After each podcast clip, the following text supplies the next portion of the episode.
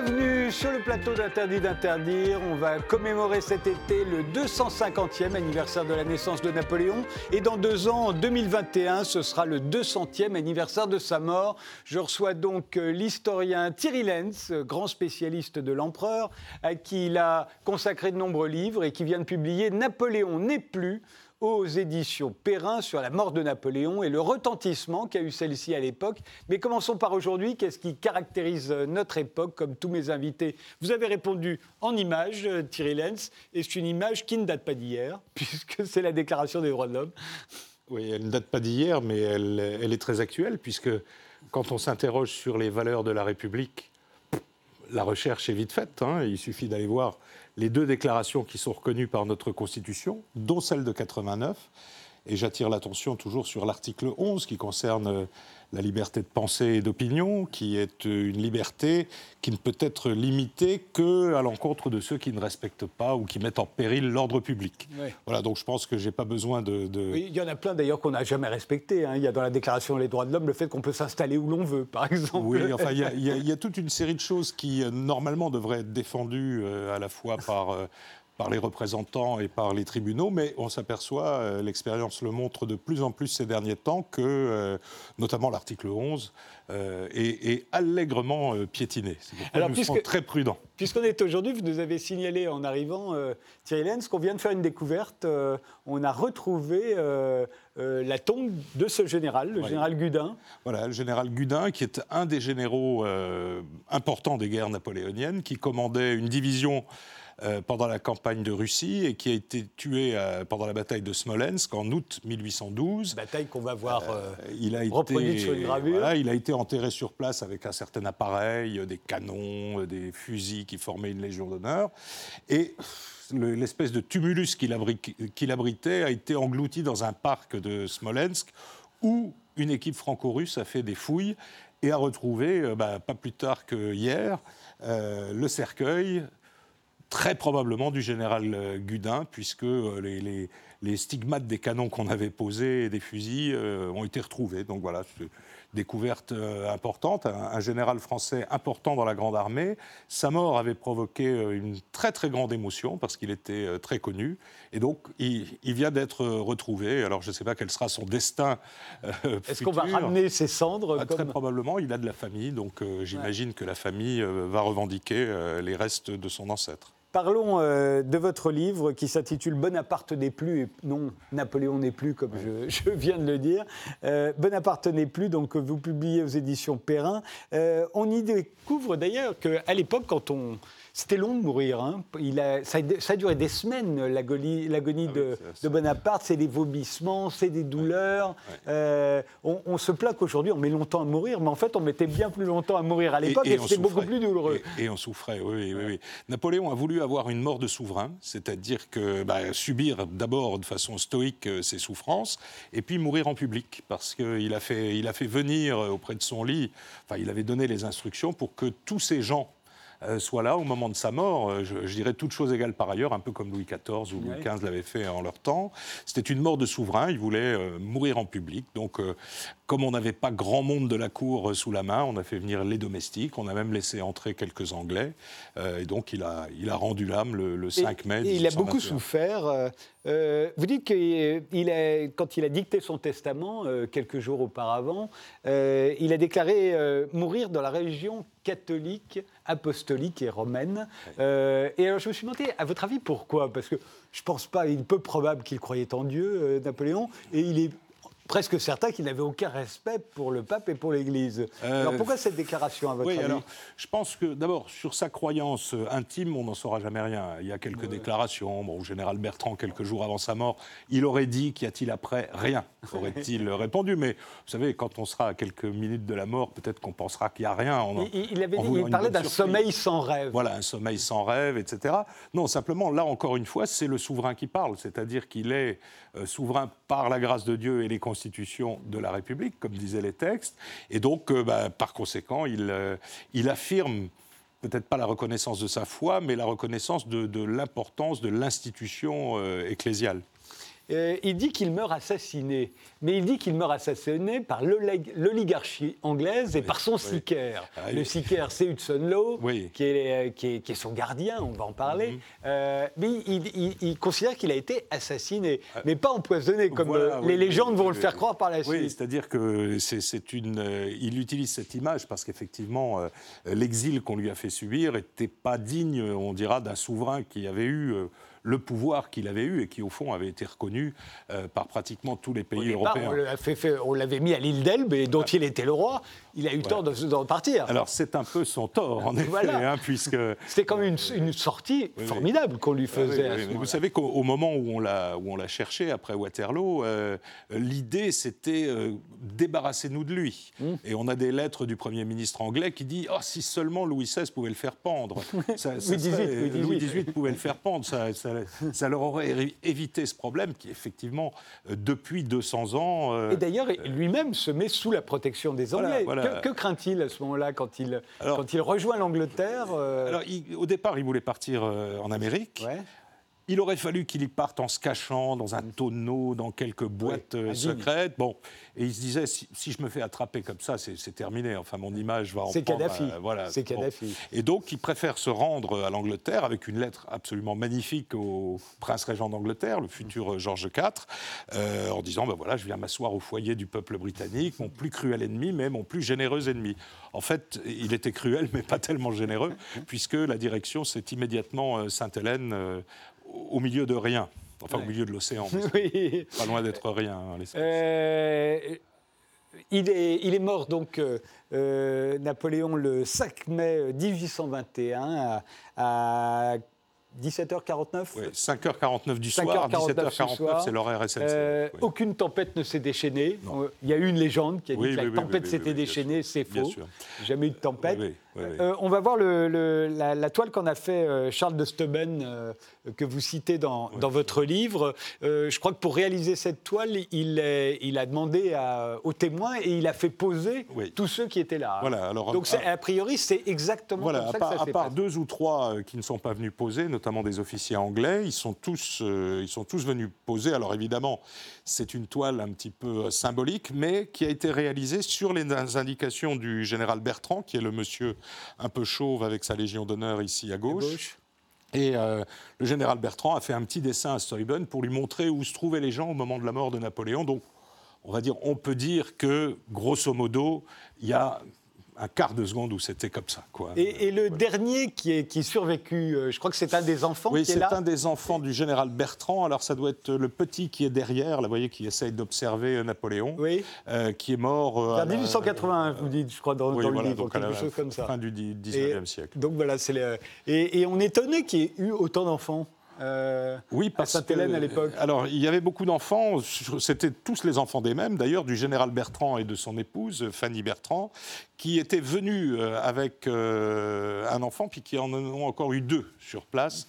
Donc, ça faisait une petite marmaille autour de Napoléon, d'ailleurs, qui les, qui les flattait, qui les gâtait. cette toile ne sort pas immédiatement après la mort de Napoléon Non, non, hein. elle ne sort pas. Alors, après la mort de Napoléon, il y a eu des représentations, mhm. mais des représentations qui étaient imaginaires puisque les compagnons de Napoléon étaient encore à Sainte-Hélène. Il n'y avait pas de témoins oculaires, si l'on veut. Donc cette, euh, cette toile date d'une dizaine d'années après, euh, par un peintre qui euh, est un, à la fois un peintre de la légende napoléonienne, mais aussi un peintre qui prenait soin de, d'essayer de rendre ces tableaux les, plus vraisemblables possibles. Ce que j'ai appris en, lisant votre livre, Thierry Laine, c'est que ce sont les Anglais qui gardent Napoléon, mais ils ne sont pas les seuls à le surveiller. Il y a des commissaires de tous les pays coalisés contre, contre la France euh, au moment de l'épopée euh, euh, bonapartiste.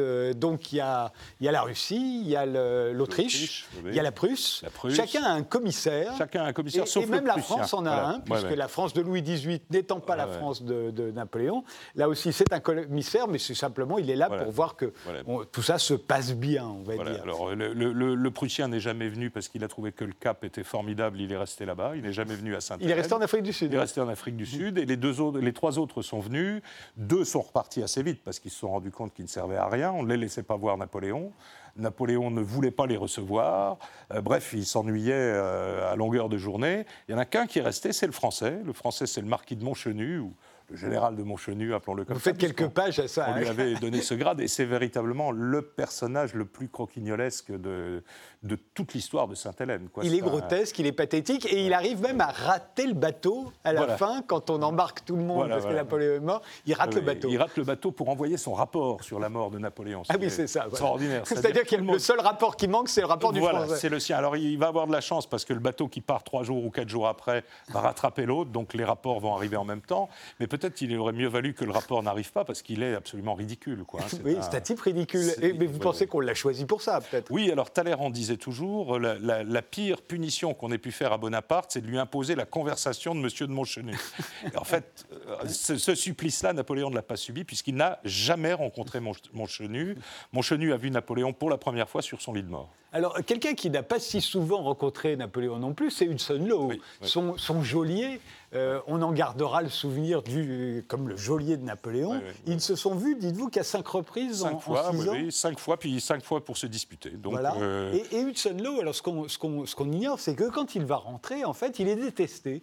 Euh, et il va même être, quelqu'un dira qu'il est l'homme le plus détesté d'Europe. D'avoir été le geôlier de Napoléon, et un geôlier assez impitoyable, il faut Mhm. bien le reconnaître, ne lui a pas, pas servi sa gloire. Non, alors n'a pas servi sa gloire, mais a été fort utile au gouvernement britannique, parce que les vrais responsables de la dureté du- de la détention, c'est le gouvernement britannique, et particulièrement Lord Bathurst, qui était le, le ministre de la guerre et des colonies, qui lui donnait des instructions toujours très sévères à Hudson. Il était à 15 000 km.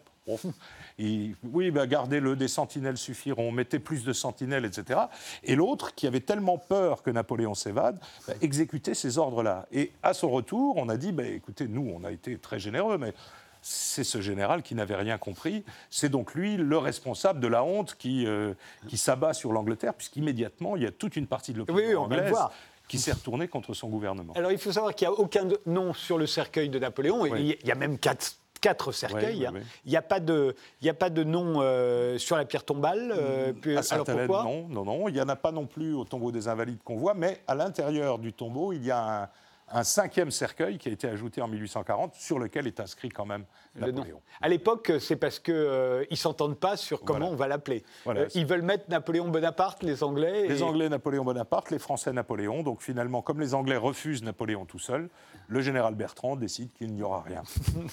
Euh, on va voir euh, euh, une autre, euh, un autre tableau. euh, euh, c'est euh, comment s'appelle-t-il euh, euh, bah, C'est celui-ci. Oui, oui, c'est Euh, ça, c'est le. Le songe, c'est le, le tableau Ouais, d'Horace Vernet, le songe de, de- du général Bertrand, justement. Voilà, ouais. Alors pourquoi est-ce qu'il est, il est si important ce tableau Alors- et qui fait d'ailleurs la couverture de votre livre? Oui, il il est important parce qu'il est exactement contemporain de l'arrivée de la nouvelle La mort de Napoléon. Ouais. La nouvelle arrive au tout début du mois de juillet à Paris. Il faut savoir, il, il meurt le 5 mai, Voilà. euh, et, et donc il faut deux mois, Il faut hein, deux pour, mois, euh, pour pas- venir de, de Sainte-Hélène. hein. Par définition, pas de mail, pas de fax, pas de téléphone, Mmh. etc. Donc c'est un bateau qui amène la nouvelle et qui arrive seulement au début juillet. Et Horace Vernet va peindre ce tableau sans aucune information. C'est-à-dire qu'il ne sait pas ce qui s'est passé à Sainte-Hélène, mais il est une espèce de bonapartiste, enfin un amoureux de la légende napoléonienne, et il peint ce tableau, alors qu'évidemment rien ne ressemble sur ce tableau à la réalité, sûrement pas la tombe de Napoléon non plus, mais il y a un élément important, c'est qu'il montre le général Bertrand, et ça c'est quelque chose d'assez important parce que ce général qu'on a un petit peu oublié euh, était à l'époque euh, la, la deuxième grande vedette de l'exil de Sainte-Hélène. Il était connu dans l'Europe entière, c'était vraiment un général très important de, de l'ère C'est celui qu'on voit avec ses enfants et sa femme. Voilà, ses enfants, sa femme, toujours, Il est, il est évidemment. un peu dégarni sur le haut du crâne. dégarni. Et alors, ce tableau a été exposé dans l'atelier d'Horace Vernet, et on est venu le voir en procession. Alors, des petites processions, certes, mais quand même, les gens venaient voir ce tableau. C'était une façon euh, de rendre hommage euh, à Napoléon. euh, Et à l'épopée et à impériale. l'épopée, puisque vous avez derrière, évidemment, tous les héros. On reconnaît le général Kléber, le général Lassalle, quelques grognards, enfin, qui etc. poussent, eux, et Voilà. eux n'étaient pas là, hein, bien Et, entendu. et l'Orient qui se prosterne devant la tombe de Napoléon. C'est l'Orient ou c'est euh, son fidèle mamelouk Non, là, euh, je pense que c'est plutôt, euh, plutôt l'Orient, hein, parce que le, le, le Mamelouk, lui, avait, avait lui aussi, euh, comment dire, détruit sa réputation en abandonnant Napoléon en 1814. Donc, euh, Alors, Alors, il faut savoir qu'il n'y a aucun mystère sur la mort de Napoléon. à l'époque, il est mort d'un cancer de l'estomac, le même qui avait tué son père. Et il y a des autopsies et tout. il n'y a aucun soupçon d'empoisonnement. C'est une légende qui courra par la suite. Oui, alors elle, elle s'est un peu répandue à l'époque, mais elle a été immédiatement affirmée par le rapport d'autopsie, par les témoignages des. Dès qu'arrivent les, les, les, compagnons, ils disent non, c'est pas possible. il faut dire qu'il était très très bien gardé, hein, il était bien gardé. Par les Français. Oui, le, grand maréchal Bertrand euh, a a donné lui-même un témoignage sur les mesures de sécurité qu'il prenait à Longwood, donc euh, à Sainte-Hélène. Euh, c'était comme dans les palais impériaux, c'est-à-dire qu'on n'approchait pas de la casserole ou du verre de Napoléon comme on voulait. Donc oui, effectivement, euh, tout ça est, un, quelque chose de très postérieur qui d'ailleurs en fait ne repose que sur du vent. Hein. Et de même les, rumeurs d'évasion, oui, il, aurait fui aux États-Unis. Il y a eu un film oui, d'Antoine de qui a été réalisé sur ce sujet. Avec toutes les licences qu'on autorise au cinéma, c'est un très beau film. Mais euh, l'ambiance de Longwood est pour ce qui me concerne mon avis, parfaitement bien rendu. Philippe Torreton est un magnifique Napoléon. Euh, l'acteur anglais qui joue Hudson Law est un magnifique Hudson Law, mais sauf que c'est une histoire de cinéma. Voilà. Alors, cela dit, on va voir qu'il y a certains qui croyaient vraiment à son évasion, euh, dont sa mère, euh, Laetitia. Laetitia on, on, va y venir. Ne, franchissons pas trop, trop vite les étapes. combien de temps la nouvelle met pour arriver Vous l'avez dit, deux, mois. Hein. deux mois. quelle est la, la réaction de, de Georges VI. Elle est très drôle. alors, euh, c'est quatre. C'est quatre, excusez-moi. Pardonnez-moi. Euh, oui, c'est assez amusant parce que euh, la nouvelle arrive en Angleterre au moment où on prépare le couronnement de, Georges IV. Hein. il a été prince-régent pendant dix ans. Son père est enfin mort, si l'on peut dire. Il va être couronné. Et en fait, il a un problème à ce moment-là, c'est sa femme. En fait, il est marié à Caroline de Brunswick, dont il est séparé depuis des années. Elle vient de passer six ans en Europe à se promener un peu partout. Puis quand elle apprend qu'elle va devenir reine, elle rentre en Angleterre. Mais lui ne veut pas en entendre parler. C'est donc vraiment le, euh, le, le, le, gros problème pour lui, c'est ça. Hein, c'est pas la mort de Napoléon. Et donc on raconte, mais évidemment c'est sans doute apocryphe, que lorsque Castlereagh, ministre des Affaires étrangères, entre dans son cabinet, lui dit Sire, je viens annoncer à Votre Majesté la mort de son plus terrible ennemi. Lui, il pense que c'est Caroline de Brunswick et il dit Comment Elle est morte. et, euh, alors qu'en fait, c'est la mort de Napoléon qu'on vient lui annoncer. Mais Caroline meurt un mois plus tard. Euh, subitement, d'ailleurs, on, dira Georges IV est habile, il a tué Napoléon, puis il a tué sa femme. C'est ça, mais ça, ça, ça va probablement jouer dans les, rumeurs d'empoisonnement. Bien sûr, bien sûr. Euh, l'accusation euh, que l'on fera euh, au Rothschild, encore une fois, d'avoir boursicoté sur la mort de Napoléon parce qu'il aurait appris avant tout le monde et qu'ils auraient donc envoyé des informations à toutes leurs banques en Europe rumeur qu'on avait déjà euh, faite euh, au, moment sur Waterloo. et encore aujourd'hui, on le raconte. Or, les deux sont fausses. Les deux sont fausses. D'abord, les deux sont très postérieures, hein, datent généralement de la grande montée d'antisémitisme du début du 19e. Euh, toutes ces histoires d'Illuminati. De fin, de, fin du début 20e. pardon. et par exemple, cette affaire-là, elle date de 1905. C'est un auteur français qui a inventé cette histoire, alors sur des éléments pas faux, mais il a brodé une espèce d'histoire sur les Rothschild. Et alors, en fait, eh, on est bien obligé de le faire, on va vérifier les cours de bourse, on regarde, etc. Les Rothschild n'auraient rien gagné, à savoir deux jours avant les autres, euh, la nouvelle de la mort de Napoléon.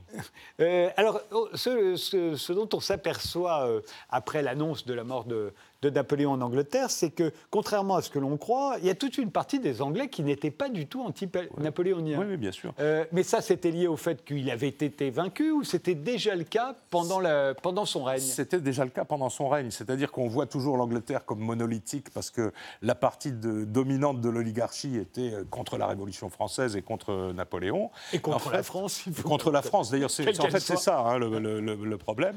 Et euh, en réalité, il y avait toute une frange on va dire, l'opposition euh, plus à gauche, euh, qui, elle, voulait un accommodement avec la Révolution française, puis la France napoléonienne, etc. Et cette frange a mené la vie dure au gouvernement euh, de Lord Liverpool pour alléger la captivité de Napoléon, et notamment le leader qui s'appelait Lord Holland, qui était le, leader euh, euh, des, Whigs, et qui, euh, qui comment dire, intervenait au Parlement à tout bout de champ pour alléger la captivité et de l'empereur. Et c'est ce qui fait que, Hudson Law, quand il va revenir, va avoir extrêmement mauvaise presse. Ah oui, oui très mauvaise presse, très mauvaise presse. Alors l'opposition ne prendra le pouvoir qu'une dizaine d'années plus tard, mais déjà le gouvernement de Liverpool a senti que le reproche, ça va être, mais l'Angleterre s'est très mal comportée avec Napoléon. Donc il vaut mieux que ce soit Hudson Law que l'Angleterre. Et, en France, alors quelle est la réaction? Puisqu'il faut deux jours de plus pour arriver de Londres euh, à Paris. Euh, réaction Alors en France, les réactions, bien sûr, le gouvernement royal craint la réaction euh, populaire. En fait, elle n'a pas lieu. c'est assez décevant pour un napoléoniste ou un napoléonien militant. Mais la réalité, c'est qu'il ne s'est quasiment rien passé. C'est-à-dire que la nouvelle, d'abord, elle arrive dans une situation politique intérieure très compliquée, une situation européenne, on est au bord de la guerre en Europe, hein. il y a des révolutions libérales un petit peu partout, la Russie veut aider les Grecs, les Anglais ne veulent pas qu'ils aident les Grecs, donc on est... Il y a d'autres soucis que la mort de Napoléon. Et Napoléon est un peu oublié, il faut bien le dire. Mmh. Alors il y a des réactions, quelques grognards qui prennent le deuil, on fait dire des messes, euh, quelques cris de vive l'empereur dans la rue, mais le gouvernement royal donne comme consigne laissez-les pleurer. Euh, quand ils auront fini de pleurer, euh, bon, l'orage sera passé. Et c'est assez bien vu parce que c'est exactement ce qui se passe. Alors il y a un certain nombre de légendes évidemment, notamment en ce qui concerne Talleyrand, qui était le ministre des Affaires étrangères de Napoléon, qui restera le ministre des Affaires étrangères de Louis XVIII, euh, qui va participer d'ailleurs, en fait, il va trahir Napoléon. Euh, euh, il s'en est expliqué. mais qu'est-ce qu'il va dire, ou plutôt qu'est-ce qu'il n'a pas dit? Voilà, voilà. Alors la, la légende veut qu'à un dîner quelqu'un vient annoncer la mort euh, de Napoléon et la maîtresse de maison, regardant Talleyrand, dit Oh, quelle information Quel événement Quel événement Et Talleyrand aurait répondu Madame, ça n'est pas un événement, c'est une nouvelle. Alors évidemment, on le colle sur le dos de Talleyrand depuis, depuis ce temps-là. Et donc je me suis amusé à essayer de décortiquer cette histoire. Alors, je vous la fais courte. En fait, il ne l'a pas dit parce qu'il n'était pas là, à l'endroit où on croyait. pas au dîner. On sait exactement où il était, on sait exactement comment il a réagi. Il a réagi par un grand silence. Et puis ensuite, il a pris la parole pour dire du bien de Napoléon, ce qui était dans son intérêt, car euh, celui qui a réussi à vaincre Napoléon, qui était si grand, est lui-même très grand. Quoi, hein. Donc euh, ça va tout à fait bien avec le personnage. Et la réplique de Talleyrand vient en fait d'un journal royaliste qui a écrit un jour, euh, voilà, c'était même pas euh, un événement, c'était une nouvelle. Il n'y a pas eu un torrent de, louanges sur Napoléon, parce qu'on a souvent dit ça, que beaucoup qui s'étaient élevés contre lui, Normal, notamment au moment des 100 jours, là, au moment de sa mort, l'auraient louangé à n'en plus euh, est-ce que c'est le cas ou pas Alors, ça n'est pas le cas immédiatement. Hein. Moi, mon, champ d'étude, c'est entre la mort de Napoléon et le retour de ses compagnons, où là, on va commencer à avoir beaucoup d'informations, y compris d'ailleurs sur les circonstances de sa mort ce que j'ai essayé d'étudier, c'est le, choc direct, quoi. C'est-à-dire, on annonce la mort, qu'est-ce qui se passe? Sachant que ce choc est quand même très dilué dans le temps, alors, du fait qu'à l'époque, ça mettait déjà, Déjà deux jours après Londres, on a d'informations que celles venues de Londres, parce que Sainte-Hélène est anglaise, donc mmh. euh, les seules nouvelles qui vont filtrer viennent de Londres. Donc déjà, elles sont travaillées à Londres elles viennent à Paris, puis après elles doivent se répandre sur le territoire national mmh. à un rythme, au rythme des journaux, au rythme des chevaux. Donc tout ça, ça dure beaucoup de temps. Et il n'y a pas comme nous aurions aujourd'hui, euh, si la mort était annoncée à la télévision, bah, tout le monde prend le deuil en même temps. Mmh. Là, ça va être extrêmement étiré.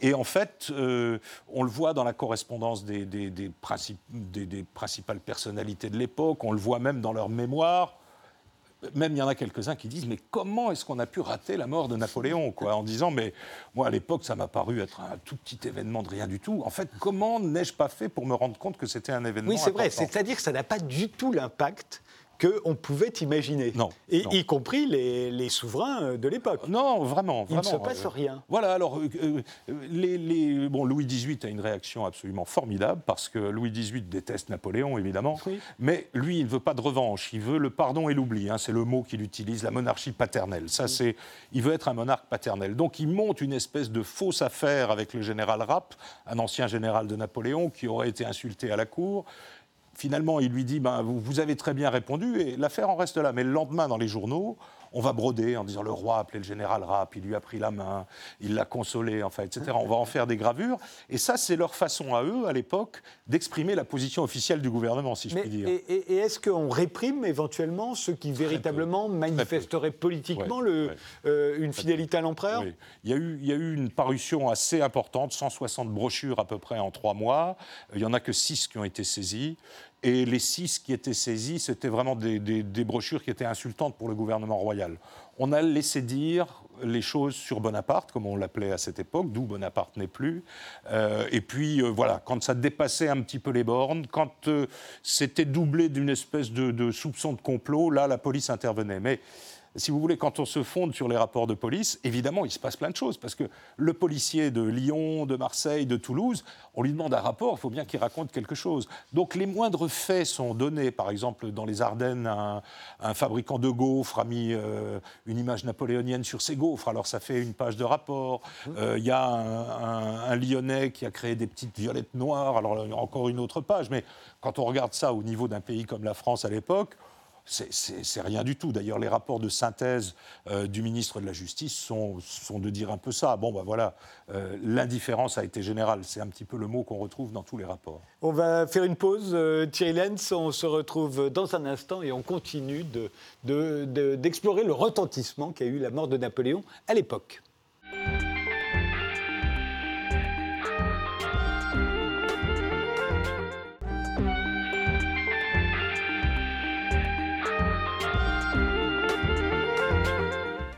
Mon invité est aujourd'hui l'historien Thierry Lenz qui publie euh, Bonaparte n'est plus aux éditions Perrin. Euh, euh, Thierry Lenz, les rumeurs sur son assassinat ne font pas florès non plus en France parce qu'il est quand même mort jeune, il a 51 ans, Napoléon. on pensait qu'il avait une santé de fer, donc Personne n'en conclut rien. Alors, il y a quelques brochures qui parlent d'un empoisonnement, même déjà à cette époque, mais euh, ce sont des brochures qui sont quasiment démenties, euh, y compris d'ailleurs par des médecins contemporains qui disent Mais écoutez, vous pouvez parler de rien tant qu'on ne sait rien. Mmh. Et en fait, comme l'autopsie a été réalisée, que le rapport d'autopsie va être diffusé dès le début du mois de septembre, les gens se rendent bien compte que Napoléon est mort. Alors, on dit à l'époque d'un cancer, on sait aujourd'hui que ça n'est pas exactement d'un cancer dont il est mort, il est mort des suites et d'un mauvais traitement qui lui a été donné dans ces derniers jours. Mais enfin, on va dire qu'il est mort de sa belle mort, même si, comme on le disait on tout est, à l'heure... On est finalement moins complotiste à l'époque qu'on ne l'est devenu aujourd'hui Oui, oui, bien sûr, on était moins complotiste. Et puis là, je dirais que comme l'information était quand même euh, beaucoup plus concentrée, il y avait moins de journaux, il y avait moins de sources d'informations, euh, on, s'attache beaucoup plus aux faits qu'aux impressions. Or, les gens qui lisent les journaux se rendent bien compte, une fois que le rapport est publié, que bon, il est mort de sa belle mort.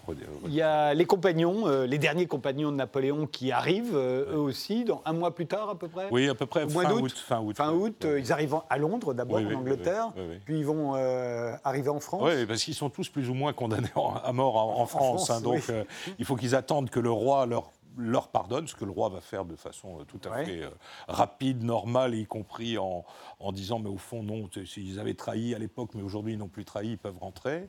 Et puis ils vont rentrer, ils vont tous se retirer un petit peu dans leur campagne, euh, notamment le, général Bertrand du côté de Châteauroux.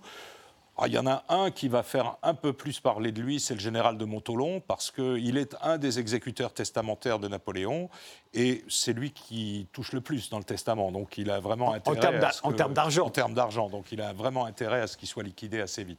Et alors justement, ce, testament de Napoléon, il a une grosse fortune, Napoléon, à ce moment-là? Euh, Napoléon a une fortune personnelle assez importante, mais Napoléon couche dans son testament une fortune qu'il n'a pas. Ah oui. Euh, par exemple, il considère que la liste civile qui lui a été confisquée en 1815 lui appartenait, que c'était son argent personnel. Donc il va donner 100 millions aux anciens de la Grande Armée. Mais les 100 millions, il ne les a pas. Hein. L'État les a confisqués, euh, etc. Ce qui fait que le testament de Napoléon ne sera vraiment réglé que euh, au milieu du Second Empire, dans les années 1855-60, où Napoléon III, pour finir cette affaire, va créer la fameuse médaille de Sainte-Hélène, avec une petite prime qui sera les fameux 100 millions que Napoléon avait promis à ses soldats. mais, mais, sa fortune personnelle, euh, enfin, si tant est qu'elle oui, oui, personnelle, c'est quand même de l'argent qu'il a, pris, euh, qu'il a pris dans les caisses. il a de l'argent. et, ça, il va le répartir. qui était son traitement d'emprunt. Hein, qui était son traitement d'emprunt. Oui, c'est vrai. c'est pas forcément des faux parce qu'il avait un traitement assez confortable. Oui, oui, 28 millions par an. Donc, oui, oui, c'était énorme. On peut faire un peu d'économie. c'était énorme.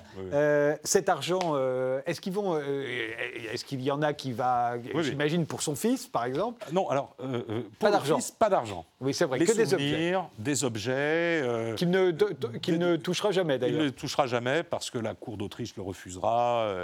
il faut pas oublier que l'Aiglon est, à ce moment-là vit avec son grand-père, voilà, qui est le, qui est l'empereur d'Autriche. L'empereur d'Autriche, voilà. Donc on ne le laissera pas. De toute façon, il devait les avoir lorsqu'il aurait 16 ans, donc 1827. Puis en fait, là, la, cour d'Autriche refusera, puis il meurt en 1832. Donc il ne verra jamais euh, un seul de ces objets.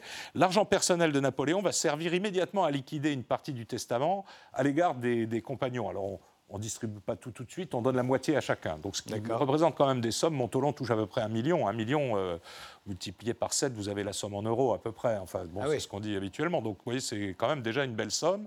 C'est de l'argent que Napoléon a chez un banquier, le banquier Lafitte, euh, qui est un banquier libéral à Paris, et qui Lafitte va dire, attendez, moi, il faut que je refasse mes comptes, etc. Donc ça va durer comme ça pendant des années et des années. Euh, Lafitte finissant par faire faillite, donc qui va payer, etc., etc.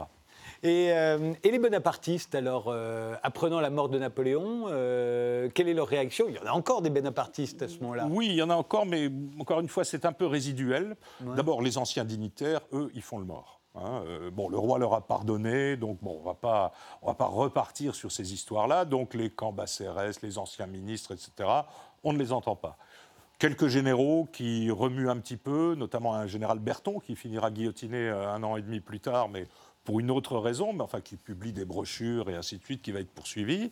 Et puis il reste bien sûr ceux qui sont encore à l'étranger, euh, toute la famille, qui elle est répartie un petit peu dans tout le sud de l'Europe, et où là les réactions vont être un Alors là justement c'est intéressant parce que euh, la, chef de famille c'est Laetitia, c'est la mère de Napoléon.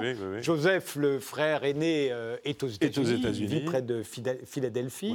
Laetitia alors sa réaction est intéressante parce que elle, a cru pendant longtemps que son fils s'était évadé, qu'il n'était plus à Sainte-Hélène. Ah oui, alors euh, c'est tout à fait étonnant, mais la documentation le prouve, c'est-à-dire qu'on a des correspondances entre elle, sa fille, etc. Laetitia est convaincue que la Vierge a envoyé des anges à Sainte-Hélène et que ces anges ont enlevé Napoléon. Donc Napoléon n'est plus à Sainte-Hélène. Donc c'est inutile de lui envoyer un bon médecin, donc elle en enverra un mauvais. Euh, un bon curé, elle enverra deux prêtres kakoshim qui ne tiendront pas le choc sous le climat. Et voilà, et ça c'est Laetitia. Puis tout à coup, un jour, on vient lui annoncer que, ben, non, il était finalement à Sainte-Hélène et il est mort. Alors, c'est un peu, c'est une mama corse euh, presque italienne, on va dire. Vous imaginez la scène, quoi. Elle s'accroche à son buste, elle pousse des hurlements, elle s'enferme pendant des jours, et euh, on, va avoir vraiment beaucoup de mal à la faire, euh, à la faire revenir aux, réalités. et notamment, une des réalités, c'est de dire, ben, réclamez le corps de, votre fils. parce qu'il est enterré là-bas, et, pour l'instant, il n'est pas question qu'il revienne en France. Quelle était sa volonté à lui Alors, sa volonté était, je désire que mes cendres reposent sur les bords de la Seine au milieu de ce peuple français que j'ai tant aimé. C'est ce qui est inscrit sur son euh, tombeau aujourd'hui aux Invalides. Mais il avait donné des options. Ça pouvait être Ajaccio et ça pouvait être une île au confluent de la Saône et du Rhône. Hein. voilà ce qu'il avait euh, donné euh, comme indication. Mais les Anglais ont décidé qu'il serait enterré à Sainte-Hélène. Et dans ce cas-là, il avait prévu il avait demandé d'être enterré dans une vallée qu'il avait visitée une ou deux fois, mais qui était une vallée très agréable, très fleurie, là où avec une enterré. petite source, là où il est resté pendant 19 ans. Et, alors, euh, vous racontez que Laetitia est chargée par la famille Bonaparte de réclamer la dépouille de son fils, et, qu'elle met un peu de temps quand même. Alors, elle y met du temps, euh, et puis surtout, elle va écrire une lettre qui est citée toujours partiellement par euh, les Napoléoniens, une lettre magnifique. Hein. C'est une mère qui vient demander le corps de son fils à l'Angleterre. Enfin, il y a tout un paragraphe qui est toujours cité en disant quelle magnifique mère l'Angleterre ne répond pas. Alors on dit, voilà, les Anglais, et encore une fois, ils n'ont pas répondu. Mais quand on regarde la lettre entière, c'est un torrent d'insultes après pour le gouvernement britannique. C'est-à-dire les trois derniers paragraphes, c'est véritablement, si vous ne le faites pas, vous serez comme on le dit, vous êtes des salauds, enfin, et ainsi de suite. Enfin, j'exagère. Et, ce que vous ne dites pas là, c'est que si elle a attendu, c'est parce qu'elle ne voulait pas que ça lui coûte d'argent. Exactement. Alors elle est redevenue cette Madame Mère qu'on connaît, c'est-à-dire un peu pingre. Euh, et euh, on a une lettre d'elle à sa, sa fille où elle lui dit, bon, écoutez, je vais faire votre lettre puisque vous acceptez de prendre les frais à votre charge. voilà, c'est ça. C'est quand même assez énorme. Quand on pense que toute la famille a vécu largement. Oui, oui, oui, Madame Mère avait une fortune euh, importante. Oui, et tout cet argent et toute leur réussite à chacun venait de, qui? Venait de, Napoléon. Et euh, il, devait être un peu remonté contre toute sa famille, non? Euh, Pas tellement. Lui, il n'a pas su tout ça. C'est-à-dire qu'au fond, il est, à la fin de sa vie, il est devenu un peu comme on est parfois lorsqu'on commence comme ça à s'ennuyer, comme lui à Sainte-Hélène. C'est-à-dire, il les aimait bien, il dit plutôt du bien de. Les, seuls, finalement, dont il dit du mal, ce sont ceux qui l'ont à peu près le mieux servi. Par exemple, Joseph Bonaparte en prend, mais plein la figure euh, à cause de l'affaire d'Espagne. Oui, il avait été nommé roi ah, oui. d'Espagne. Et, pourquoi? On le surnommait Pépé la bouteille. Quand voilà, alors, alors qu'il ne buvait pas une goutte d'alcool, mais enfin, c'est souvent comme ça que ça se termine. Et, euh, en fait, Napoléon critique Joseph en Espagne parce que le, vrai responsable de la catastrophe espagnole, c'est lui. Donc il faut bien qu'il y ait un responsable ailleurs. Et en Corse? Alors en Corse, il y a un petit événement, en effet, puisqu'il reste de la famille Bonaparte, les cousins. Alors, je parle cette fois-ci des cousins germains, on ne parle pas des cousins, euh, le cousinage à la Corse. Et la maison Bonaparte appartient à ce moment-là à un cousin de Napoléon qui est en même temps député. Bon, mmh. euh, député libéral à la Chambre, donc euh, voilà. Donc on apprend la nouvelle de la mort. Alors il y a toute une série d'anecdotes vérifiables hein, qui sont dans les documents. il y a une apparition de Napoléon à Ajaccio. Alors on a même une dame qui meurt d'une crise cardiaque. Donc il sait bien passer quelque chose. Alors des gens voient une comète, etc. Oui, il y a la, comète, on en a beaucoup parlé. Voilà, alors, je suis allé vérifier. Il y a eu une comète, effectivement, mais elle était dans l'hémisphère sud, donc assez loin d'Ajaccio. et puis elle n'était pas le 5 mai. Enfin, il y a tout. Mais bon, on a brodé là-dessus. Et donc les, le préfet de Corse s'inquiète beaucoup parce qu'il dit Ah, c'est Bonaparte, attention, euh, ils ont encore des partisans en ville. Et en fait, les Bonaparte commandent une messe. Donc voilà, donc il va faire surveiller la messe. Et les Bonaparte ont pris soin de payer des pleureuses euh, enfin de commander des pleureuses à la messe, donc ils vont pleurer, on va pleurer ça se beaucoup. voilà, voilà, ça se fera beaucoup, et puis ils viennent ensuite à la maison Bonaparte pour être nourris et payés. Et puis les, descendants, enfin les cousins Bonaparte refusent de payer. Ce qui fait que ça se retourne contre eux, ça devient une manifestation. Il y avait un problème avec l'argent quand même. Ah, ils ont vraiment un problème, oui. Et euh, euh, ces sœurs euh, sont malheureuses Alors les sœurs sont... sont on, a, on a des témoignages sur les réactions de chacun des frères et sœurs, enfin sauf Elisa qui est déjà mm. morte, mais voilà, ils ont tous effectivement un vrai chagrin. Bon, puis ça passe, comme, mmh. souvent. Ils n'ont pas vu leur frère depuis très longtemps, euh, etc. Et il y en a qu'une qui a vraiment, euh, vraiment comme une vraie sœur, c'est Pauline. Mmh. Euh, Pauline, qui est la, jeune sœur que Napoléon a toujours choyée, celle qui n'a jamais exercé aucun pouvoir, qui n'a jamais fait de politique, finalement, celle que Napoléon préférait, quoi, hein, qui, était belle, généreuse, etc. Et, elle, elle, ne s'en remettra jamais, quoi. C'est-à-dire qu'elle s'enferme. Euh, et puis elle se laisse, euh, elle, passe ses dernières années, elle meurt en 1825, mais elle meurt quasiment de chagrin. Quoi. Hein, euh. Et, ses enfants, parce qu'il y a évidemment les glons, mais il y a aussi ses enfants naturels. Voilà, voilà. Alors les enfants naturels, Walewski ne sait, sait déjà qu'il est le fils de Napoléon, mais il est en Pologne, on est on n'a pas de renseignements sur lui. En revanche, le petit comte Léon que Napoléon a eu avec une, avec une lectrice de, la, de Caroline Bonaparte, ce petit comte Léon, lui, ne sait pas qu'il est Napoléon et son père. Il ne sait ni que Napoléon est son père, ni que sa mère est encore vivante, parce qu'on l'a envoyé à Hambourg chez un oncle, etc. Et d'un seul coup, il va apprendre un, que sa mère n'est pas morte, et que deux, son père est Napoléon. Parce qu'il l'a couché sur le testament. Voilà, c'est pour, ça. C'est pour ça qu'on va être obligé d'aller lui dire vous avez 500 000 francs de, de, legs.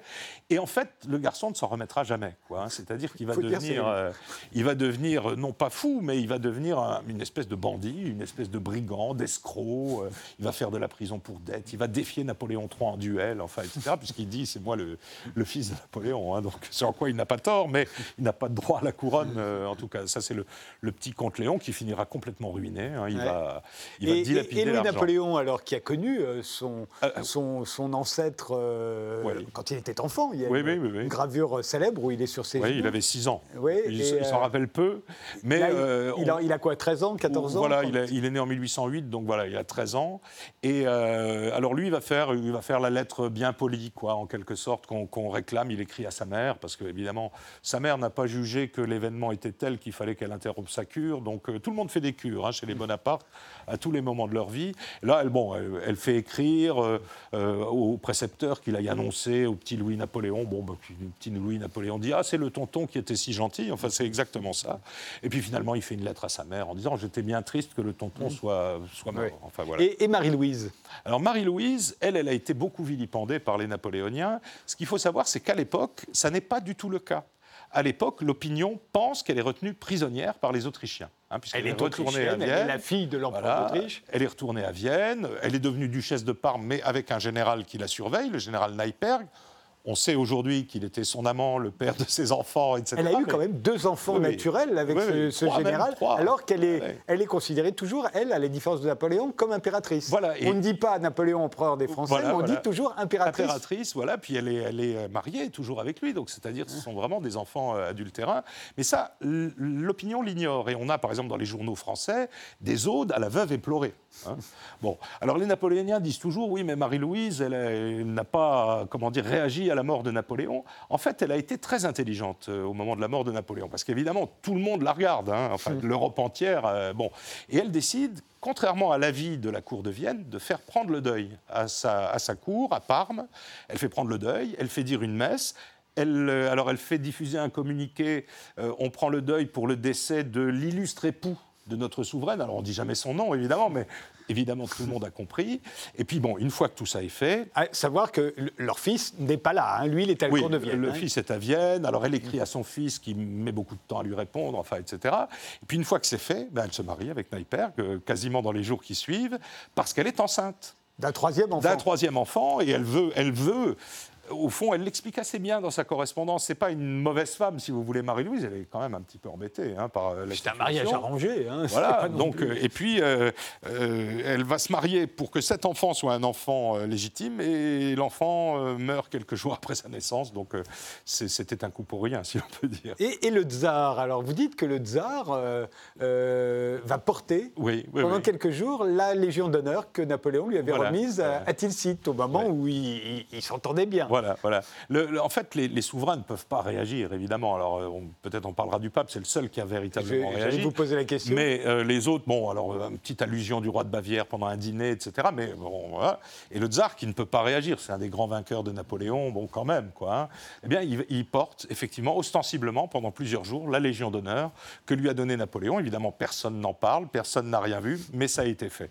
Et le pape, alors? Alors, le pape, lui, c'est très, très étonnant, parce que, comme vous le disiez tout à l'heure, il a eu à souffrir de Napoléon. Hein. Mais au fond, les deux hommes s'appréciaient malgré tout. Hein. Et le pape était un vrai saint, quoi. Hein. C'est-à-dire qu'il bah, a pardonné, il a pris les Bonaparte sous son aile, mhm. et les gouvernements européens craignaient une parce que le pape était resté le pape un peu un peu charitable et beaucoup imprévisible. Et on s'est dit, qu'est-ce qu'il va nous faire quoi, Alors tous les ambassadeurs viennent se renseigner auprès du secrétaire d'État, qui dit non, non, ne vous en faites pas, tout ça va être privé. Il n'empêche que le pape prend le deuil.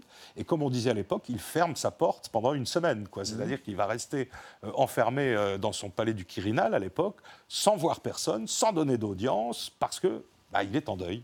Oui, c'est quand même pas mal. Et euh, le retour de sa dépouille, euh, alors on commence à en parler, euh, parce qu'ils ne répondent pas à la lettre de Laetitia Bonaparte. Oui, oui, oui, mais, mais j'imagine qu'il en est question déjà Il en à ce moment-là. Tout de suite question, et notamment à la Chambre des députés française, où les libéraux veulent mettre le, gouvernement royal en difficulté. Donc il y a immédiatement des demandes, et la demande, elle est portée par Lafayette. Lafayette, un des plus grands ennemis de Napoléon, enfin, qui tout à coup monte à la tribune, parle du grand empereur, du fait que sa dépouille doit être au milieu du peuple français, etc. Enfin, les bras en tombent à tout le monde. On a des témoignages de royalistes qui disent bon, n'importe qui l'aurait fait, mais Lafayette quand même. Enfin bon, et c'est, euh, ça va durer comme ça jusqu'en 1840. Tous les ans, à la Chambre, il y aura une motion pour demander les cendres de Napoléon. Qu'est-ce qu'il va faire qu'en 1840, euh, il va pouvoir revenir sur la belle poule? Oui, alors il y a, deux, éléments. D'abord, c'est Adolphe Thiers qui est euh, président du Conseil, donc c'est un historien, historien de Napoléon notamment. Il est en train d'écrire une grande vie de Napoléon. Alors on dit il l'a fait parce que son livre allait sortir et que ça lui ferait de la publicité, c'est quand même pas vrai. Lui pense que politiquement, Louis-Philippe a intérêt euh, à, faire revenir les cendres pour, cette fois-ci, tuer définitivement. Vous avez l'air de dire que ça ne dépend que des Français. Les Anglais les auraient Anglais, si on les, les Anglais voilà, avaient toujours dit on vous les rend si vous les demandez. Ah bon, dès 1821, voilà, c'était la position officielle du gouvernement. Il fallait que ce soit le gouvernement français qui demande. Alors quand le gouvernement de Louis-Philippe demande, c'est Palmerston à ce moment-là qui est Premier ministre anglais, le plus francophobe de toute l'histoire britannique, et Dieu sait qu'ils en ont eu, euh, lui il dit mais ils sont complètement fous. Mais bon, puisqu'ils ont envie d'être fous, on va leur rendre quoi. Hein. Et donc on rend les cendres à ce moment-là.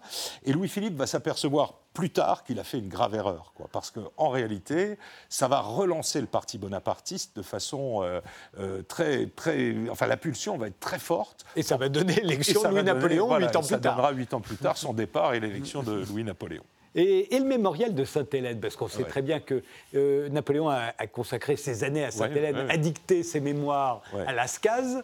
Euh, qu'est-ce que c'est devenu Alors, le mémorial de Sainte-Hélène est justement le déclencheur de ce qui n'a pas eu lieu en 1821. 1821, on va dire indifférence générale, on reprend les termes de la police de l'époque. 22, Et 23, c'est la sortie de deux livres, Une voix de Sainte-Hélène du docteur Romehara, qui a été un des médecins de Napoléon à Sainte-Hélène, et puis surtout en 23, le mémorial de Sainte-Hélène. Là, c'est véritablement une bombe éditoriale parce que les libéraux s'approchent de plus en plus du pouvoir. Louis XVIII est en fin de règne. On sait que son successeur Charles X est beaucoup plus réactionnaire. Donc il y a une, espèce d'élan libéral. Et le mémorial vient, vient, dire aux libéraux Mais Napoléon est un des vôtres. Oui. Napoléon, c'est le libéral par excellence. Alors que toute étude sérieuse de son règne montre qu'il est l'empereur de l'égalité, mais sûrement pas l'empereur de la liberté. Et donc euh, euh, le mémorial va être véritablement le déclencheur du reste. Et, euh, alors justement, on voit bien que le, avec le mémorial va s'installer une figure de légende. Napoléon va, va donner l'image qu'il veut donner de lui-même. Et, ça va être formidablement réussi, à tel point que c'est encore cette image-là que pour euh, bon nombre d'entre nous, Français, nous avons. Euh, j'en profite que vous êtes là et que c'est à la fois le 250e anniversaire de sa naissance cet été et que dans deux ans, ce sera le 200e anniversaire de sa mort. Donc on va beaucoup parler de Napoléon dans les deux années qui viennent. Euh, le bilan de tout ça. Napoléon, alors ça n'était pas un libéral, c'était même un despote, c'était une dictature. Euh, écoutez, c'est, le terme est, quand même toujours beaucoup trop fort, parce qu'évidemment, c'est euh, alors les, grands historiens de la Révolution, Georges Lefebvre, Soboul, qui se sont intéressés au règne de Napoléon, parlent de dictature. Ils n'en parlent pas, par exemple, pour le comité de salut public, ce qu'on pourrait mmh. leur, s'ils étaient encore là, on leur poserait la question. Mais euh, en réalité, il y a des procédures sous le consulat et l'empire. Il y a des procédures, il y a des pouvoirs d'empêcher, il y a des chambres, il y a un Conseil d'État, il y a un Sénat, etc. Il y a une séparation des pouvoirs? alors, N'exagérons pas non plus, hein, ce n'est pas le régime à l'anglaise, mais c'est un régime avec des pouvoirs d'empêcher, on va dire. Sauf que le pouvoir d'empêcher, il n'agit que lorsque le souverain est faible. Hmm. Or, Napoléon est fort jusqu'en 1814. On ne va pas reprocher à des gens de ne pas être, enfin, de ne pas être allés au suicide quoi, contre. Napoléon. Donc, juste à partir de là, bah, ses pouvoirs vont jouer. Et, au fond, ce sont les chambres qui renversent Napoléon deux fois, en 1814 et en 1815. Alors, ceci étant dit, il ne s'agit pas de dire non plus que c'est la Troisième République. Hein. Hmm. Euh, bon, c'est quand même tout à fait. C'est quand même un régime policier. C'est un régime autoritaire. Policier ou pas? Non, quand, quand, vous regardez les résultats de la police, ils sont, ils sont faibles. C'est-à-dire qu'il y a effectivement un peu de surveillance mais chaque ministre de la police a, dans ses mémoires, euh, dit, moi j'avais mis la société en fiche, j'avais fait ceci ou cela. Quand vous regardez les grandes affaires euh, politico-criminelles de l'époque, la police se fait avoir à tous les coups. Donc ça veut dire qu'il y avait la surveillance. Il y a néanmoins, il n'y a pas de presse libre. Non, il n'y a pas de presse libre, ça c'est clair, mais rappelons aussi, je ne veux pas avoir l'air de défendre Napoléon, mais enfin, rappelons aussi qu'on sort de l'époque révolutionnaire où les journaux ont provoqué les massacres de septembre, euh, les coups d'État successifs, etc. Je veux dire, Napoléon, c'est un homme qui vient de la Révolution. Lui, il a constaté que le désordre euh, et les crimes de la Révolution, ils ont été notamment dus à la liberté de la presse, notamment dus au fait que les chambres n'étaient pas contrôlées, et donc qu'est-ce qu'il fait lui? Lui, il veut remettre de l'ordre dans ce pays, donc il dit voilà, donc pas de presse libre, et les chambres, on les met sous surveillance. Hein, et quand, quand ça ne va pas, on fait une petite réforme constitutionnelle et euh, ça va calmer on tout le monde. On a l'impression aujourd'hui, quand on regarde euh, la période napoléonienne, euh, qui va rater les virages technologiques il y, a, un certain nombre d'images euh, légendaires. on vient lui présenter le premier sous-marin, il ne le comprend pas. C'est une légende. on vient lui présenter le premier bateau à vapeur, il dit qu'il ne le voit pas non, plus. alors, par euh, exemple, pareil pour le ciel d'ailleurs. Hein, euh, les, projets de, de ballons dirigeables, etc. Il dit que ce sera indigne de gagner une bataille comme ça. Il ne comprend pas le progrès. Oui. Alors c'est pas qu'il ne le comprend pas, c'est que d'abord, d'abord sur chacun de ces points on est, on est en pleine légende, parce ah que dans la correspondance de Napoléon, on voit bien que, par exemple, sur le sous-marin de Fulton, il demande une étude complémentaire. C'est-à-dire, il ne dit pas ça ne m'intéresse pas, il demande une étude complémentaire. Et Fulton va vendre son sous-marin à d'autres qui veulent le payer tout de suite. Voilà comment ça se passe. Sur les ballons, euh, on a récemment, euh, avec les archives nationales, on a beaucoup travaillé sur les cartes et plans de Napoléon on s'aperçoit qu'il y a un nombre d'aéronefs. Alors Donald Trump serait très content, euh, l'armée française a anéanti les aéroports ennemis. il y a, toute, une série de projets, mais qui sont techniquement le bateau volant, etc. Alors on utilisait les ballons à titre d'observation pendant la Révolution, mais sur des, comment dire, sur des éléments qui étaient des éléments de stabilité des armées. Or, l'armée napoléonienne, sa, spécificité, c'est qu'elle bouge tout le temps. Et elle bouge vite. et Napoléon estime avoir un, système de renseignement suffisant pour ne pas avoir besoin de ballons. Alors, autre procès qu'on lui fait, c'est d'avoir totalement raté la révolution industrielle, qui a démarré en Angleterre au XVIIIe siècle, qui ne démarrera pas sous Napoléon. Napoléon ne va pas couvrir la France d'usines et d'ateliers, loin s'en faut. C'est euh, justement Napoléon III qui rattrapera en partie le retard. Mais enfin, le retard, il a un siècle. Oui, bien sûr. Hein. et, Napoléon, on ne peut pas dire que de ce côté-là, Sur le plan économique, il est, il est, euh, il n'est absolument pas le dirigiste dont on a parlé, c'est vraiment un libéral. C'est-à-dire que euh, Napoléon ne crée pas de manufacture, ne, donne pas d'argent pour l'investissement, qu'ils se débrouillent. C'est leur truc, l'économie c'est leur truc. Ce qu'on ignore souvent, c'est qu'il a lu Adam Smith, euh, Napoléon. Hein. La main invisible, il y voilà. Alors quand, euh, par exemple, on dit toujours Napoléon disait des Anglais, les Anglais sont une nation de boutiquiers, c'est une phrase d'Adam Smith hein, qu'il a reprise tout simplement.